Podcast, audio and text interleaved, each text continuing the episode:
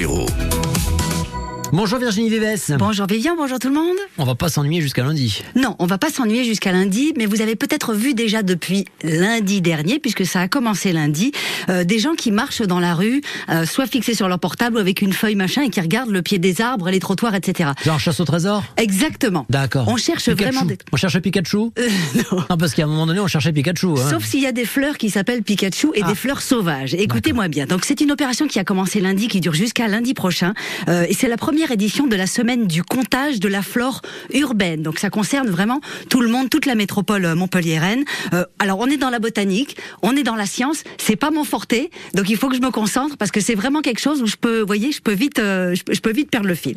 Euh, mais la démarche est super, donc je voulais vraiment parler de, de- de cette opération. L'idée en fait est de collecter un maximum euh, d'observations sur la présence de euh, la, répa- la présence et la répartition de certaines fleurs sauvages en ville et D'accord. ce qu'on appelle les brèches urbaines. Vous savez ce que c'est les brèches urbaines Non. je trouve que le mot est très joli déjà. Hein, ça pourrait être, Ouais. euh, ouais, ça pourrait être une chanson de Renaud.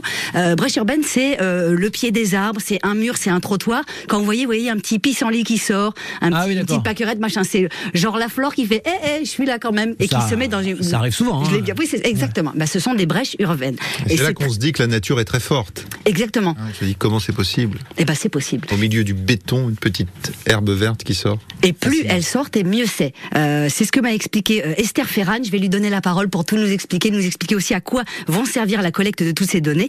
Elle est chargée de communication et d'ingénierie pédagogique à l'association euh, Tela Botanica. C'est un, un regroupement de botanistes en Europe, et c'est eux euh, qui organisent cette semaine. Euh, l'association est à, à son siège rue de Verdun, à Montpellier. Je suis allée les rencontrer hier. Et du coup, ça, ça permet en fait d'évaluer plus ou moins quel impact cette biodiversité-là et ces brèches urbaines ont sur la qualité de la biodiversité en ville. Donc ça, c'est l'objet de recherche du laboratoire. Donc c'est le laboratoire CESCO du Muséum d'histoire naturelle, euh, national d'histoire naturelle, qui travaille sur ces thématiques-là. Donc on est sur une étude nationale. Hein Tout à fait, tout à fait, voilà. Moi, j'habite en ville et depuis deux jours que je sais que je vais venir vous voir, je regarde, je regarde dans les fameuses brèches, voilà, le côté, le, le trottoir, le machin. Je me dis ah, mais il y a peut-être des choses qui sont rares et je ne le sais même pas. Alors nous, ce qu'on a choisi pour cette semaine de comptage, c'est de choisir 20 espèces qui sont très communes, qu'on trouve fréquemment. C'est-à-dire que qu'on habite dans le nord, dans le sud, on va pouvoir les trouver.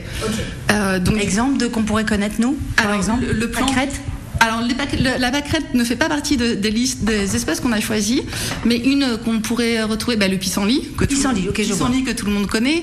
On va avoir aussi, par exemple, le- la laitue scariole, donc qui est l'ancêtre de la laitue cultivée aujourd'hui. Donc là, ce sont que des espèces communes. Voilà, exactement. Que en, en gros, chacun d'entre nous peut les trouver assez facilement en sortant dans la rue, là, euh, sur cette période-là, euh, sur la période de la semaine. On peut voir ces espèces et on peut notamment les reconnaître grâce à leur floraison en ce moment. Donc comment ça se passe L'objectif, c'est de sortir dans la rue, de choisir une rue qui nous plaît, une ou plusieurs, hein, si on a du temps. Et dans cette rue, d'identifier un petit tronçon, donc de délimiter une partie. Et sur cette partie, c'est d'aller, de partir à la recherche de ces 20 espèces. Dès qu'on les identifie et qu'on les trouve, on les prend en photo, on note le lieu et on transmet ces données pour le comptage.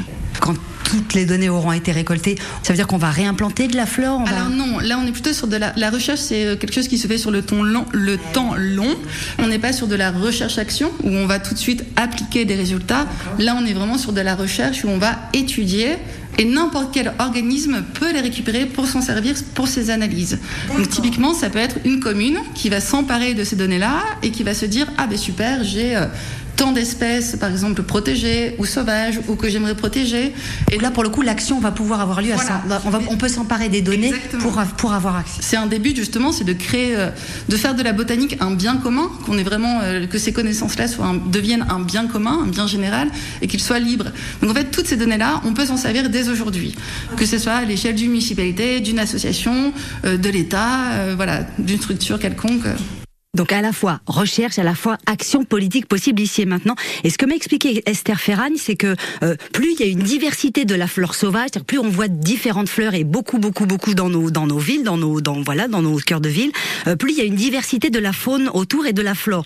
Et en fait, c'est comme pour la chaîne alimentaire, il faut euh, l'araignée, il faut la fourmi, il faut tout le monde, tout est interconnecté. Euh, donc voilà, quand vous allez sur le, le site de, de Tela Botanica, euh, vous avez là en ce moment ceux qui ont commencé depuis lundi. Vous savez, il y a des recherches. Ouais. Nous, on est allé là, voilà, voilà, il y a- ça, ça, ça s'allume, donc c'est assez rigolo.